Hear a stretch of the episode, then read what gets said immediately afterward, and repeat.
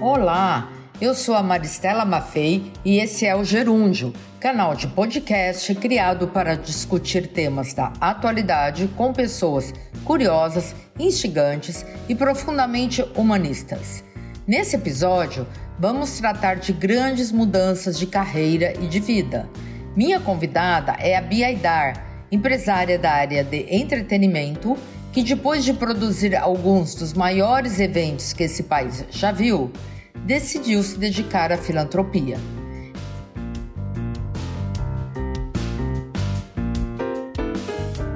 Esse episódio nasceu da live realizada em fevereiro de 2021 no meu Instagram, o arroba Maristela Maffei.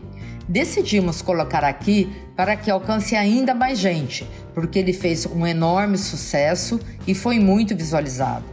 Então, o que vocês irão ouvir é uma edição dessa nossa conversa. Bia, eita! Bia, que alegria te ver, Oi, que enorme prazer. Bia, muito obrigado por você ter aceito esse convite. Meu nome honra. Acho que a gente vai ter muita história bacana para contar. Vou fazer uma breve apresentação sua. Todo mundo te conhece, mas vou te representar. Ela trouxe os Rolling Stones para o Brasil e a Madonna também. Rodou o Nordeste com Gonzagão, fez as duas campanhas vitoriosas de FHC, a presidência da República. Pé quente é, né, Bia? Os é. casamentos é. de Angélica com Luciano Huck, Ronaldo com Daniela Sicarella, esse último um castelo em Paris. Vocês pensam que é mole? Com a sua agência de eventos, a Face, foi empresária do Lulu Santos, nem Mato Grosso, Marina Lima, Gonzaguinha, Dominguinhos, entre muitas outras celebridades. Colocou Caetano Veloso para cantar na Ipiranga com a Avenida São João, que delícia. E de quebra, juntou Daniela Mercury com Ray Charles em um comercial da Antártica. Se tornou CEO de uma das maiores agências de publicidade do país, a MPM, e chegou a ter um quarto para dormir dentro da empresa, de tanto que era plugada no que fazia. Que inveja, Bia, por que eu não tive essa ideia? Mas foi nesse momento que Bia Aidar, a nossa convidada de hoje, eleita pela revista Forbes como uma das mulheres mais influentes do Brasil, resolveu dar uma guinada completa em sua trajetória, deixando a vida que levava para se dedicar a coisas totalmente diferentes. Bia, Vou então passar para a primeira pergunta. Eu queria saber assim: o que motivou você a sair da zona de conforto e a dar um outro rumo na sua vida? Teve algum fato? Teve algum insight? Como que foi essa tomada de decisão? E assim, na transição, deu tudo certo? Ou você teve algum contratempo? Conta pra gente. Na verdade, eu fiz uma transição na minha vida porque eu vinha há muito tempo me questionando e eu trabalhei muito, muito. Eu comecei a trabalhar com 16 anos. E eu estava no auge da minha carreira na MPM, a agência estava indo muito bem e eu decidi sair. E eu costumo dizer que a gente tem uma, uma hora na vida, não existe uma plaquinha na cabeça, um botãozinho que a gente gira, né? Existe uma coisa do coração mesmo, que você tem que ter um insight e você tem que seguir seu coração. E eu realmente acho que a gente tem que sair sempre por cima e dar um caminho para os jovens que estão vindo.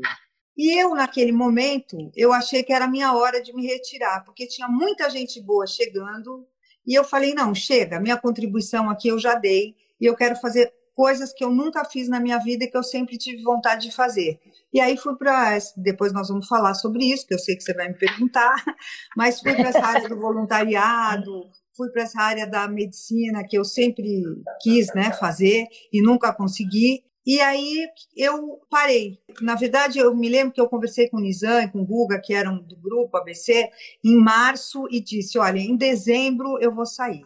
Então, quer dizer, eu dei um tempo para que eles se programassem, para que eles pudessem fazer as coisas, mas não tem uma regra. Eu acho que cada um é um. Ô, Bia, mas assim, eu me lembro que foi uma comoção, né? Uma é. comoção. Na época a gente era um pouco mais próximo, que teve de gente pedindo para falar com você, pedindo para Joyce falar com você. Falei, gente, é o momento da Bia, né? Agora, na transição, aconteceu tudo do modo como você esperava, algo totalmente inesperado Olha, te pegou. Eu saí, ah. fui viajar, fiquei viajando dois meses e depois voltei e fiquei quatro meses fazendo a reforma do meu novo escritório. Quando a gente mudou, eu abri uma nova empresa com a minha irmã, que eu nunca me separei dela. Desde o meu primeiro emprego até hoje, a gente sempre está junto, somos sócias, eu e a Fernanda. E a gente preparou um novo escritório e tudo. E quando ficou tudo pronto, eh, a gente se mudou, foi ótimo, uma coisa bacana, que é a Sem Parar, que é a nossa empresa até hoje.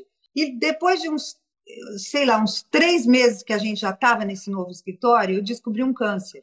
Então foi assim um, um baque, né, para gente, porque na verdade eu vinha de uma vida super, super, super atribulada. Quando eu parei, eu tive uma doença. Então, mais do que nunca, meu coração me disse que eu estava certa. Eu tinha que parar naquele momento, porque se eu não tivesse parado, eu não tinha como me curar. E aí tem uma coisa que eu acho assim, muito da sua família, assim, né, que te apoiou muito, porque, muito. gente, a Bia, para quem não sabe, eu trouxe o pai para trabalhar com ela, quando ele tinha 60 anos, geralmente os pais que trazem 65. os filhos, né? 65, é. 65. Ela sempre foi sócia da Fernanda, as duas irmãs. Sim, sim. E aí, quando você, na época, abriu a Face e estava indo muito bem, você trouxe o seu pai. Meu pai e, e meu tio, os dois vieram trabalhar comigo. E o seu pai trabalhou até os 90 anos de idade. Até os 91. Você. A é. sua mãe, como ela chama mesmo? Eu me esqueci, Bia. Sari, os dois aí super companheiros super, de você, da sua irmã, com os netos até hoje, super, super legal. Eu queria que você, assim, já, já entraram perguntas na caixinha perguntando como você foi parar na área de eventos e empresariando artistas, né, e personalidades. Eu queria, assim, que você contasse um pouco da sua infância, das suas origens, quando você começou a trabalhar e como você entrou nessa área. Eu, na verdade, eu sou professora, sou pedagoga. Eu fiz faculdade de pedagogia e eu dava aula para criança. Eu, eu alfabetizava, eu dava aula numa escola que chamava Catavento, escola muito bacana na, na rua Tabapuã. Eu dava aula nessa escola e aí eu me casei, eu me casei com o pai dos meus filhos, que é o Mário Manga, que é do Premeditando Breck. E Eita. eles no final dos anos 70, no começo dos anos 80, eles começaram a fazer muito sucesso com o Premeditando Breck. E eu estava casada e via que eles não tinham ninguém que ajudasse na produção das coisas. E eu comecei, dentro de casa mesmo, ajudá-los a fazer a produção dos shows, dos discos que eles faziam. Naquela época era disco, né? LP. E aí, aos, poucos, foi dando super certo e eu fui saindo da, da profissão de professora, né?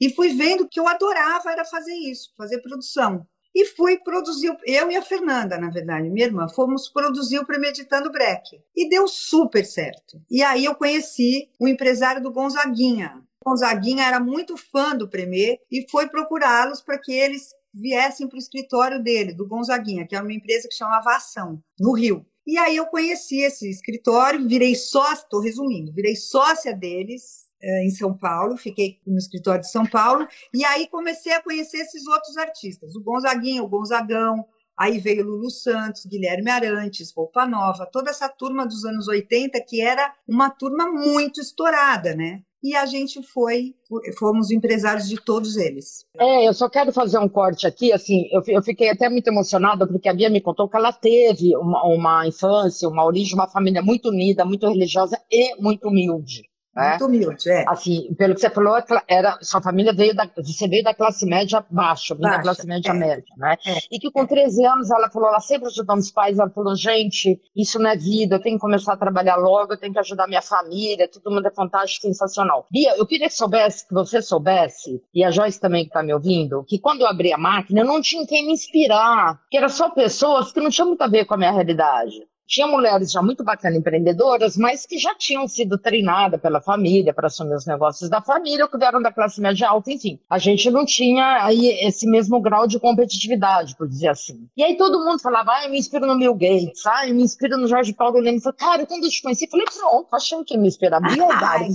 eu comecei a te imitar. E depois a Joyce também, quando ela abriu o Glamorama, porque ela é uma super empreendedora, né? Até então ela era jornalista, fez o Glamorama explodir. Então que bom que é ter mulher igual igual a gente, nas quais a gente pode se esperar, né? Super legal. E que a gente inspire outros jovens. Eu fico muito outros feliz. Outros jovens, né? Quando os jovens me procuram para conversar, porque eu vejo que a gente deixou um legado, né? É isso que importa é, na vida. É verdade. Ô Bia, então, falando em jovens, muitos aqui que estão atuando na área que você atuava, atua até hoje, mas enfim, se atuava em grande escala, estão perguntando assim, tem muita curiosidade, muita curiosidade. Primeiro para saber assim, qual o evento mais difícil que você já fez na vida, ou mais complexo, e por quê? Olha, acho que o mais difícil que eu fiz na minha vida, olha que eu já fiz muito evento, mas o mais difícil que eu fiz eu acho que foi o camarote de Salvador, do Carnaval em Salvador. Foi o primeiro camarote que teve na Barra. Só existia o circuito no Campo Grande. É. E aí, na época, o Nizam inventou de fazer um camarote na Barra. E a gente fez um camarote incrível. Se a Joyce estiver aí, ela vai lembrar muito bem, deve ter outras pessoas que vão lembrar também. Um camarote que a gente montou do nada, nada, nada, nada. A gente montou ali um camarote, a gente levou tudo de São Paulo. E foi, assim, um dos eventos mais completos. Esse e o do Rio, quando a Antártica resolveu duelar com a Brahma. Não sei se você lembra disso. Eu lembro. Teve, teve, um camarote no Rio, a Brahma era sozinha, né? Fazia tudo sozinha, e um dia o Nizam falou: olha, vamos fazer um camarote no Rio de Janeiro para duelar com a Brahma. Eu falei, você está louco? Como é que nós vamos fazer? Você tem a conta do Guaraná? Ele falou, não, é por isso mesmo, vamos embora. Então, acho que os dois eventos mais complexos e mais difíceis da minha vida foram esses, difíceis. Tá? Então, uma vez você me citou também a festa do pentacampeonato da seleção brasileira não. em Brasília, né? Olha que delícia, Esse... que orgulho. Dois milhões de pessoas na rua. Bia, o que, que é isso? Como é que você coordenava é. um evento? O presidente não, esse da não República... foi o mais difícil, esse foi o mais complicado de realizar. Entendi. Porque assim, o pentacampeonato, o Brasil chegou em Brasília.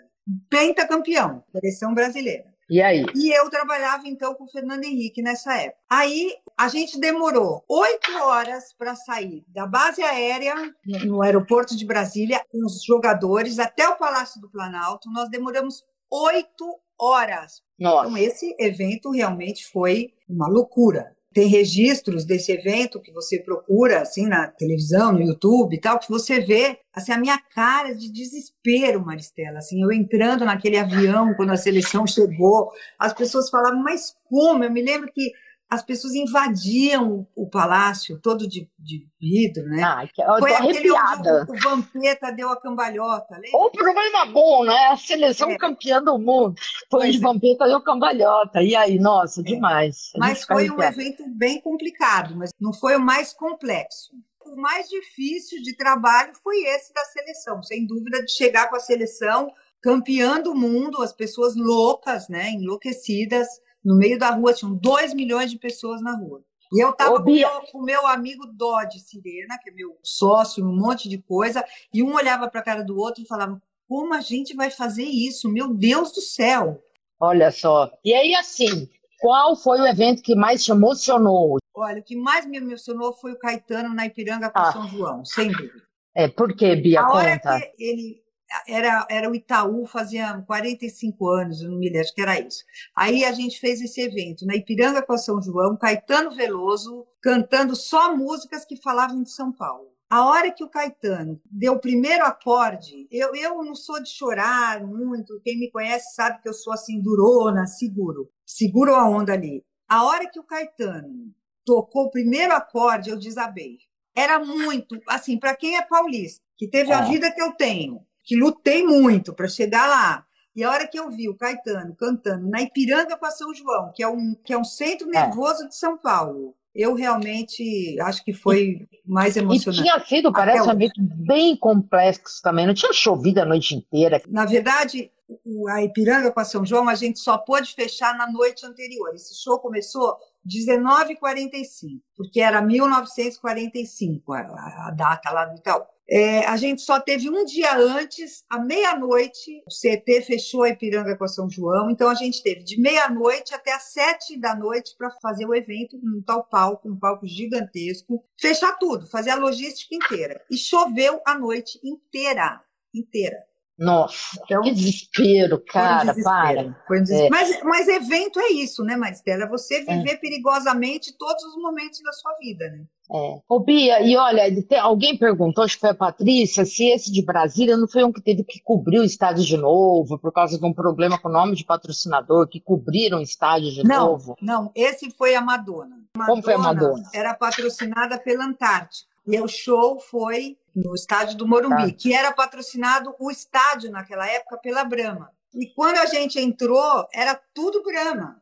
Ai, e meu Deus. E não era Antártica. Hoje todo mundo é a mesma coisa. Mas naquela época, não, eles eram rivais. É. E aí o Abel Gomes, que é meu parceiro até hoje de eventos, de maior cara que eu, que eu já vi na cenografia, nesse país, ele entrou e falou: e aí? Eu falei, Abel, o que, que nós vamos fazer? Ele falou: calma, Biazinha, calma que nós vamos dar um jeito. E a gente tinha que cobrir todo o nome da Brahma, né? Então a gente colocou luzes, refletores ao contrário, assim, contra a luz, gente, e acendemos a luz e nunca mais ninguém viu a Brahma.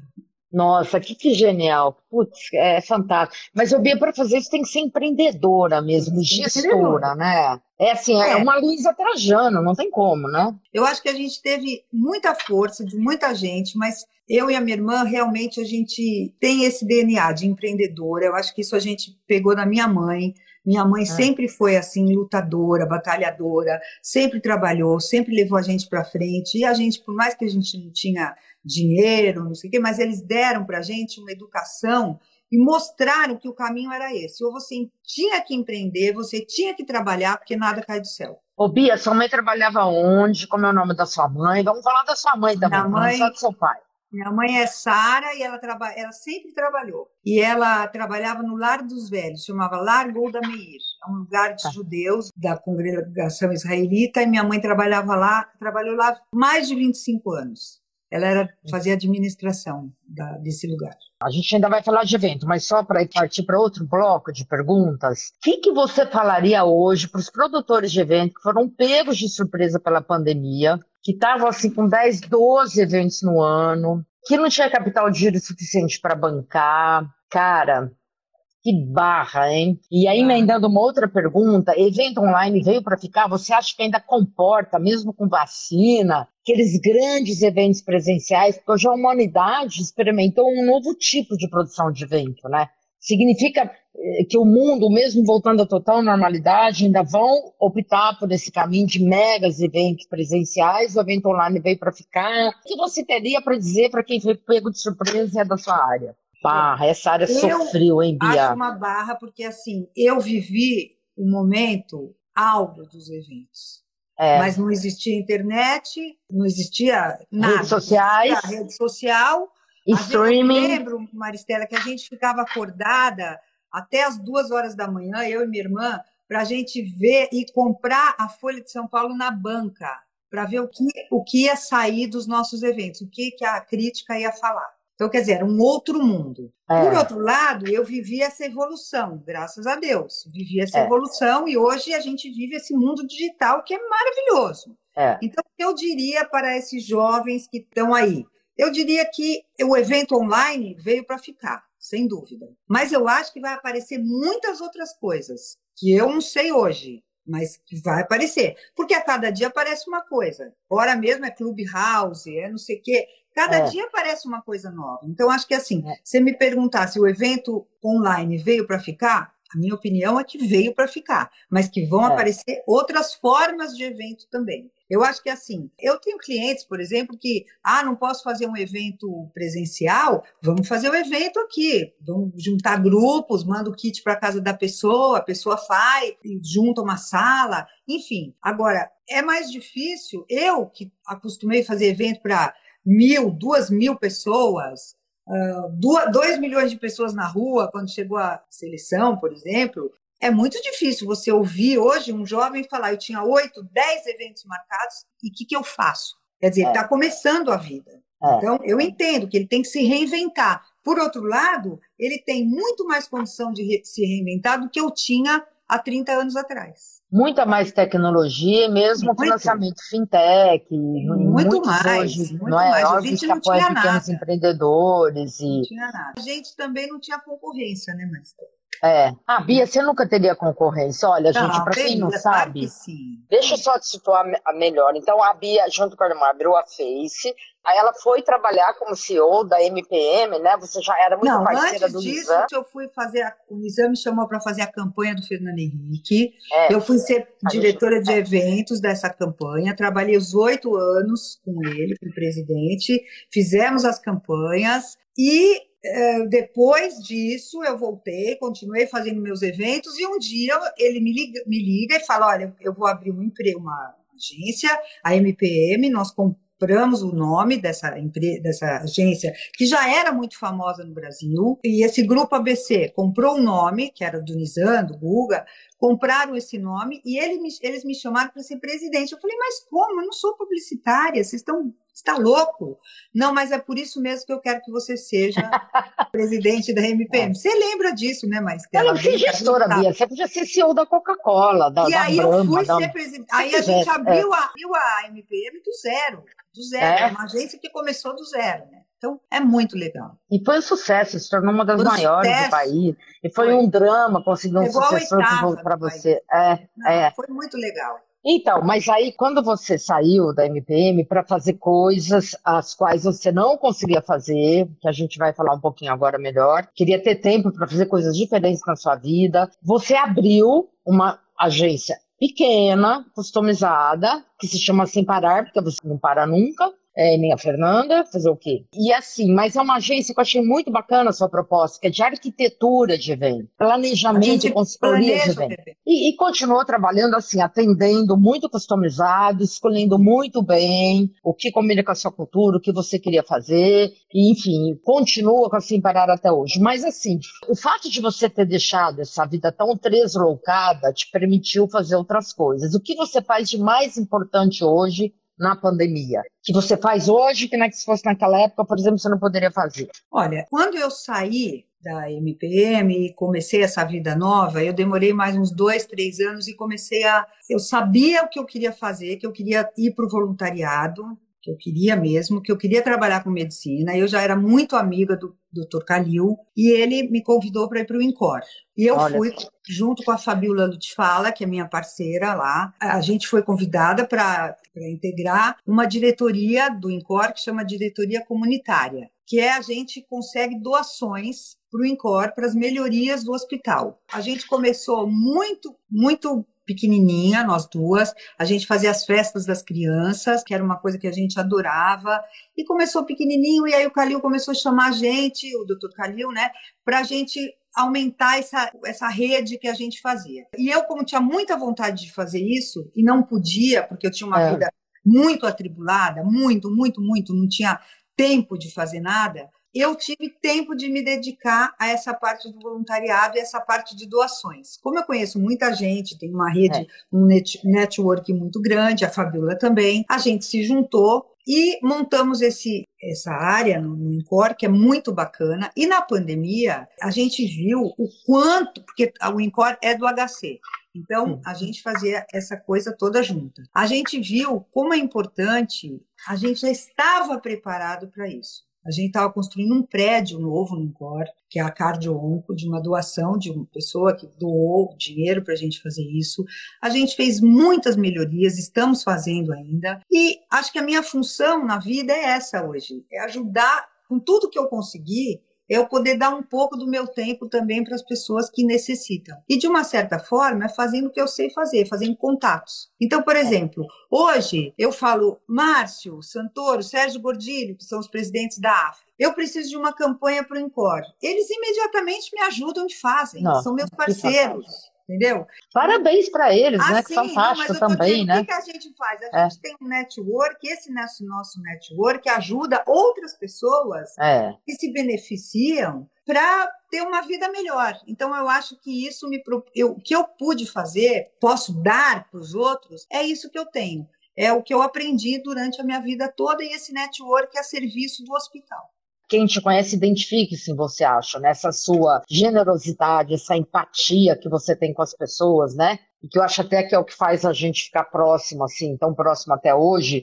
Eu vi você dizendo que você aprendeu muito com Gonzagão, né? Você era uma Aprendi. pessoa incrível, você rodou o Nordeste com Gonzagão. E eu achei muito interessante porque você ganhou uma capilaridade de Nordeste fantástica, até para a campanha do FHC, né? Fala primeiro do Gonzagão, por favor, que eu tô curiosíssima. O Gonzagão era uma figura, assim, não dá para te explicar. Ele era um ídolo, mas era um ídolo nacional, só que no Nordeste ele era como o Padre Cícero. Eu me lembro é. que a gente chegava nos lugares e as pessoas beijavam a mão dele, assim, beijavam, Nossa. sabe? Tipo, na fila para cumprimentá-lo. E eu tive o privilégio de conviver com ele oito anos. E tudo que eu sei de produção, Eu digo que eu aprendi com Luiz Gonzaga. Tudo. Eu fazia shows naquela época, estou falando de 1984, 85, né? Eu fazia shows para 200 mil, 150 mil pessoas em praça pública. Os menores que a gente fazia, tinha 80 mil, 70 mil pessoas, era o que tinha de menos, menos. E o Gonzagão sempre foi uma pessoa que me respeitou muito, muito. Porque aquela, naquela época, no Nordeste, era muito difícil ser empresária de um artista tão popular e ser mulher e jovem. Que eu tinha é? 26, pois 27 é. anos. Eu andava, eu me lembro que eu andava com uma peixeira, assim, uma faca na minha cintura. Por quê? Por quê? Porque as pessoas davam tiro, te ameaçavam de morte. Era, era uma coisa que, assim, é inacreditável. E o Gonzagão eh, dizia assim para o contratante: Eu não vou subir no palco enquanto a minha, minha empresária não disser que eu posso. Ele me respeitava acima de qualquer coisa. E eu comecei a aprender que esse respeito pela mulher, a minha filha diz que eu sempre, eu sempre fui à frente do meu, do meu tempo. É. Mas eu fui à frente porque com eu certeza. aprendi, eu aprendi com ele, muita coisa com ele. Ele me mostrava que isso era importante porque as pessoas não respeitavam as mulheres. E ele, como ele era um, um homem que todo mundo respeitava, ele mostrava que ali se a pessoa não me respeitasse, ele não subiria no palco. Então, eu acho que o Gonzagão Uau. me mostrou o que era ser uma feminista.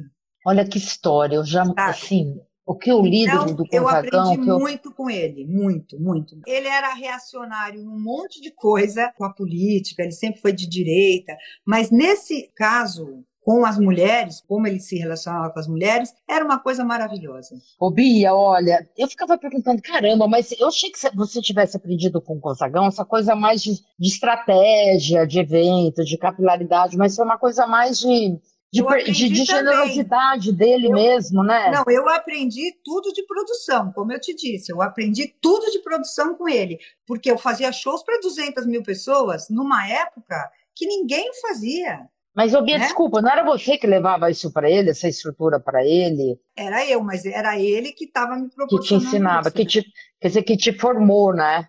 Olha Exatamente. que legal.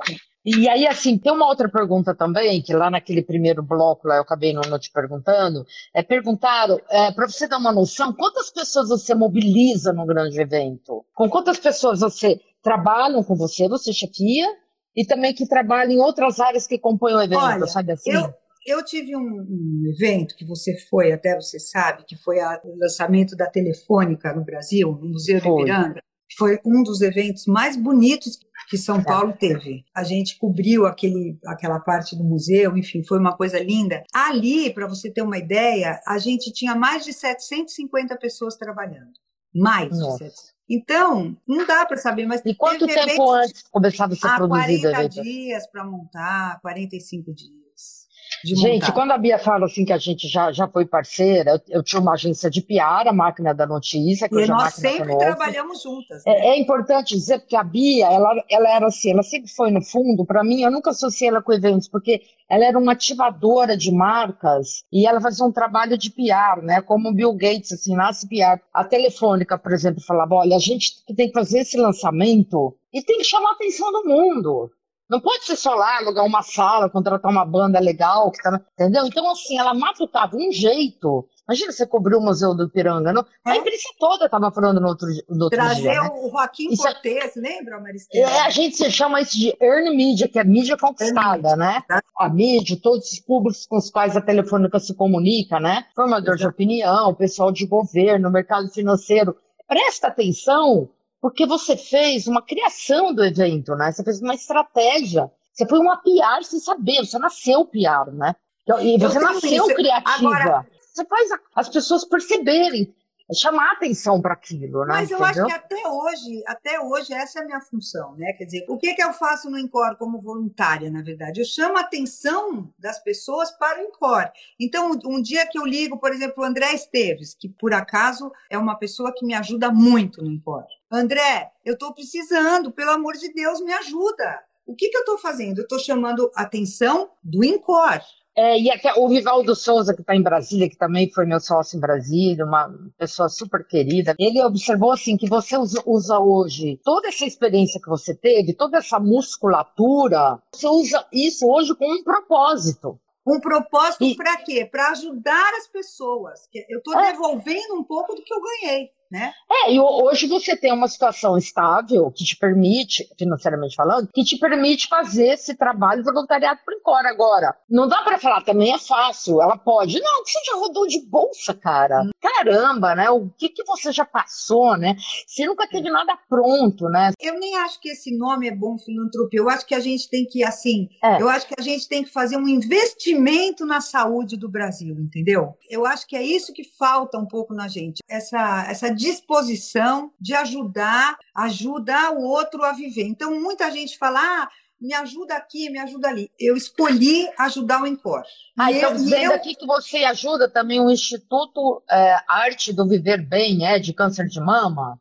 Não, eu ajudo a Valéria no que eu posso, porque ela é maravilhosa. Então Valéria a Valéria é ajuda o Instituto de Câncer de Mama, provavelmente. Mas assim, não é que eu ajudo, não é que eu trabalho lá como eu, como eu faço no Incor. Não, o meu trabalho é no Incor. Eu tenho uma diretoria no Incor, eu e a Fabíola. Este é meu compromisso, o meu coração o meu propósito de vida é esse hoje, de ajudar. Agora, as pessoas eu não posso obrigar as pessoas, né, a fazerem isso. A gente tem é. um momento da vida que você se dedica porque você pode. Você vai liderando pelo exemplo, né, Bia? As pessoas que te é. admiram e eu essa comunidade falando, ao redor eu faço isso. tenta ir junto, não, né? Eu faço. Tem aqui o Sidney Haddad também, que é um grande amigo meu, um super artista plástico, um dos maiores fotógrafos do país, perguntando: você faria a campanha da Luísa Trajano para a presidência da República 2022? A gente sabe que isso não vai acontecer. A Luísa já falou que não quer. Não vai ser. Ela é. fala que ela, o, o, papel dela é muito maior é, na trincheira da sociedade civil organizada, mobilizando uhum. vários movimentos de mulheres. Você sabe que ela é presidente do Grupo Mulheres do Brasil. É, claro. Mas assim, vamos falar do C, né? Uma hipótese. C, C, você faria a campanha dela? Não faria mais a campanha de ninguém, porque eu não tenho nem mais idade para fazer uma campanha. Eu tenho 64 anos. Quando eu fiz a campanha do Fernando Henrique, eu tinha 30 e poucos anos, 40 anos, sei lá. E é uma coisa. Hoje, para você fazer uma campanha política, você tem que ter saúde. Não que eu não tenha saúde, mas você tem que ter muito pique. Eu não tenho mais esse pique que eu tinha quando eu tinha 40 anos. O que eu é.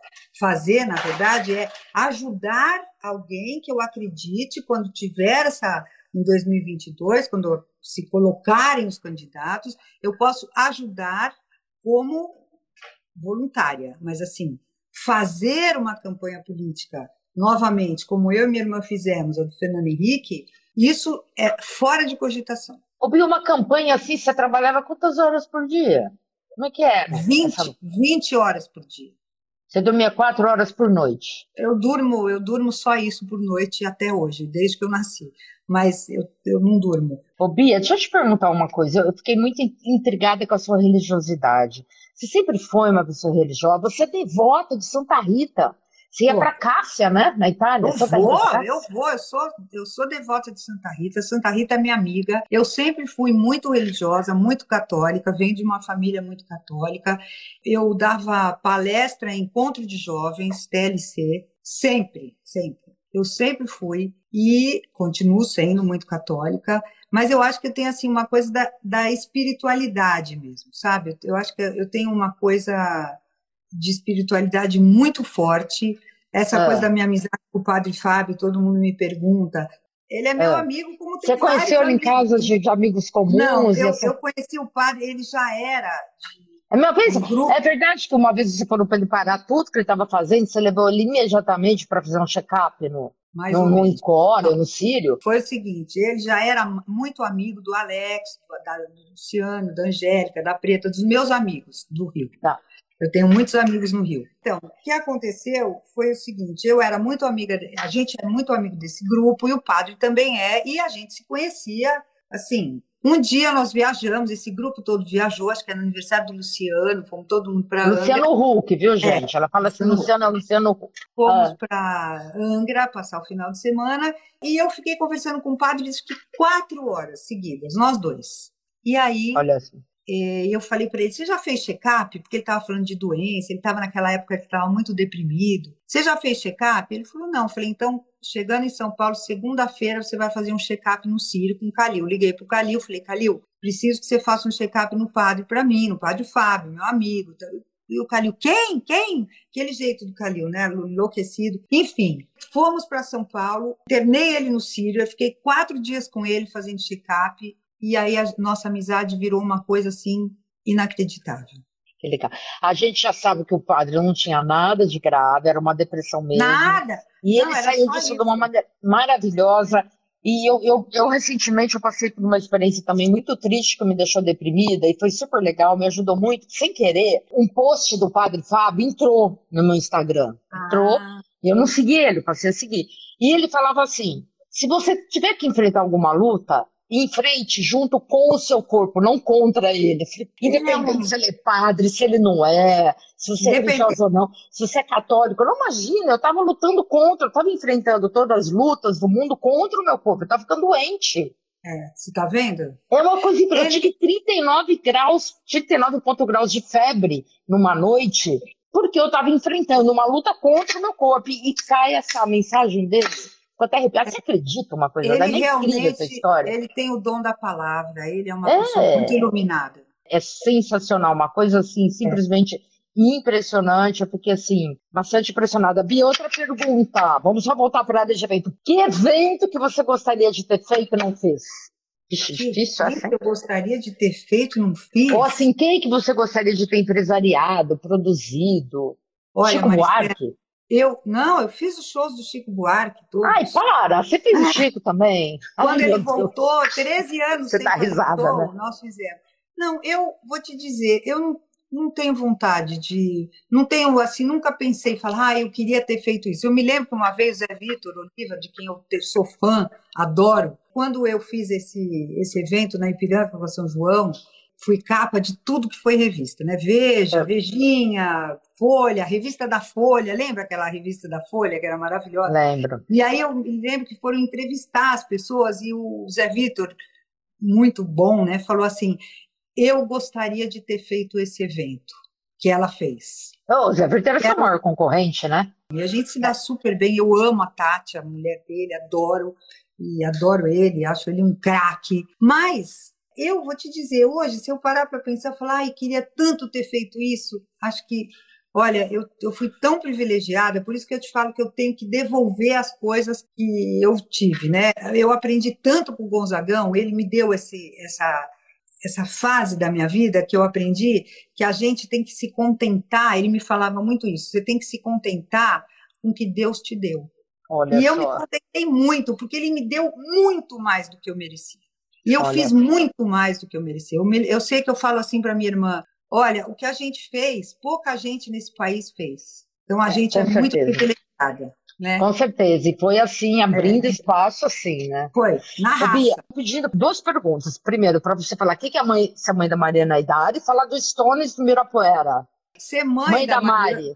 É, Hoje a gente é mãe. é mãe, né? A gente é, é conhecida é mãe da Luísa, mãe da então, Mari. É, assim, é um orgulho, né? Você vê que a sua filha conseguiu vencer, né? Quer dizer, fazer o que ela gosta, fazer o que ela mais ama na vida, que é cantar. Não, e tão difícil, no Mari, acho é, que é mais difícil. difícil. do que ser titular de seleção brasileira. Ah, difícil. A opção da Mari é muito, difícil, é muito difícil. Ainda Hã? mais no país que a gente vive, né? Nossa Senhora. Não é fácil, entendeu? Que a cultura aqui é renegada a décimo grau, né? É. E assim, eu acho que assim, a minha filha lutou tanto quanto eu lutei. Então, acho que assim, você tá vendo que você tem um exemplo. Você é, ser mãe da Mari é, é, ter muito orgulho de poder ver uma filha vencer pelo talento é. dela, pelas conquistas dela, por ela sozinha. Né? E é muito Olha, difícil também ser mãe de uma cantora no Brasil, né? Porque por mais que eu fui empresária de um monte de gente, é, eu nunca, é. eu nunca fui empresária dela, nem quis e nem ela, porque é uma coisa que ela nunca permitiu que eu interferisse na carreira dela, né? E ela venceu sozinha. Isso é muito bom. Isso é super legal. E o Stones em Ibirapuera? Estão perguntando. Olha, o Stones no Ibirapuera foi o seguinte: a Monique Gardenberg, na verdade, estava trazendo o Stones e contratou a gente para fazer a produção. E nós fizemos a produção. É, eu acho que a coisa mais assim, hilária do, do Rolling Stones, que tudo bem, a gente fazia isso, então era uma coisa que a gente fazia e acontecia foi a gente ter que montar uma academia embaixo do camarim, porque ele, Mick Jagger exigia que tivesse uma, uma academia. Mas uma academia que naquela época não era como hoje, que todo mundo tem academia. sabe? Que todo mundo faz ginástica. Aquela época era muito difícil. Por É. isso que estão perguntando, porque todo mundo na época falou dessa E eles malhavam assim doidamente mesmo, é. Ele, não, Mick Jagger. E aí bebia todas, fazia É, mas tudo, mas malhava malha... muito. duas malhava horas muito. por dia, né? Ah, sei lá quantas horas, mas muito. Era uma coisa assim impressionante, ô Bia. É. Infelizmente, eu tenho mais algumas perguntas que chegaram, vou te encaminhar depois. Encaminha Uma que eu respondo. dor no coração, espero não ser paciente do Encore amanhã, porque estou encerrando essa live. Estão perguntando aqui, vai, tem três minutos, qual foi a sua maior saia justa? Minha maior saia justa foi quando o Sérgio Mota, na época, me chamou e falou assim: você tem uma. Que era ministro, vamos lembrar, Não, não era ministro, não. não secretário. Era, ministro, não era nada. Ele ia coordenar a campanha do Fernando Henrique. Tá. E ele me, ele, o Nizam me falou assim, Gente, é o vai- Nizam Guanais esse Nizam. Nizam Guanais. falou assim, você vai comigo numa, numa reunião amanhã e eu não vou te dizer onde é. Essa foi a minha maior saia justa. Quando eu cheguei na reunião, era uma sala, estava o Sérgio Mota, a Dona Ruth, o Fernando Henrique e a Ana Tavares. Eu, o Nizam Guanais e o Geraldo Walter, que morreu, que era nosso sócio. Quando eu entrei na sala, eu olhei para a cara do Nizam e falei: Você está louco? Por que, você não me avisou que eu vim aqui? E aí o Sérgio Mota olhou para minha cara e falou: Ah, estava o Tasso Gereissati. O Sérgio Mota olhou para minha cara e falou assim: O que, que você está fazendo aqui? O maior Ai, justa papo. da minha vida. Cai, e aí o. Nizam explicou que eu trabalhava com ele, blá, blá, blá. E depois, só resumindo, o Sérgio Mota virou meu grande amigo durante a campanha. Que delícia. Mas essa foi a maior saia justa que eu passei. Mas é super legal, né? Porque você não foi chorar no banheiro, não pegou e Nada, eu encarei Eu também de fui frente. assim, você aprende, meu, com as porradas, entendeu? Fala, cara, eu É. quero aprender com esse Fazer cara. o quê, né? Tô É aqui, né? Ele entende disso ou não, né? É isso. Bia, e Não, por a gente fim, faz outra. algumas pessoas perguntaram como contribuir com o Incor, como ajudar você nesse trabalho. Entra no meu Instagram e a gente fala pelo direct. Tá bom, Isso então, gente, cair. olha. Olha, a Tá? Bia já fez várias lives explicando como contribuir com o Incor. Isso. Bia, muito obrigada. Eu tô aqui toda hora Obrigada a você. Ivan, Ivan é, o, é o nosso assessor aqui de tecnologia que coloca a gente no ar. Ô, Bia, olha, as- mas assim, só voltando na pergunta do Sidney, eu acho assim, eu também estou na mesma posição que você. Muita gente me pergunta, você coordenaria a, a comunicação de uma campanha à presidência da República hoje? Eu falo, não, cara, mas a gente poderia dar coaching para os jovens, para as agências que assumirem. A gente pode fazer um Zoom uma vez, uma vez por dia, vai por A ali, gente vai por aqui. ajuda, a gente tem que devolver gente o ajuda. a gente sabe. Tendo um não é? propósito para fazer desse um país melhor, mais digno, mais humano, mais justo, com mais distribuição de renda, mais igualdade, a gente ajuda, não é, Bia? Ajuda sim. Bia, Muito beijo obrigada. Maristela. Muito Obrigada obrigada. eu. Muito orgulho de você. Ah, e eu de você, somos irmãs Viu? gêmeas de alma, apesar da gente não se ver todo dia, não ser assim, Mas a gente a gente é muito aí. próxima. né? Beijo, Um beijo para todo mundo. Obrigada. Obrigada.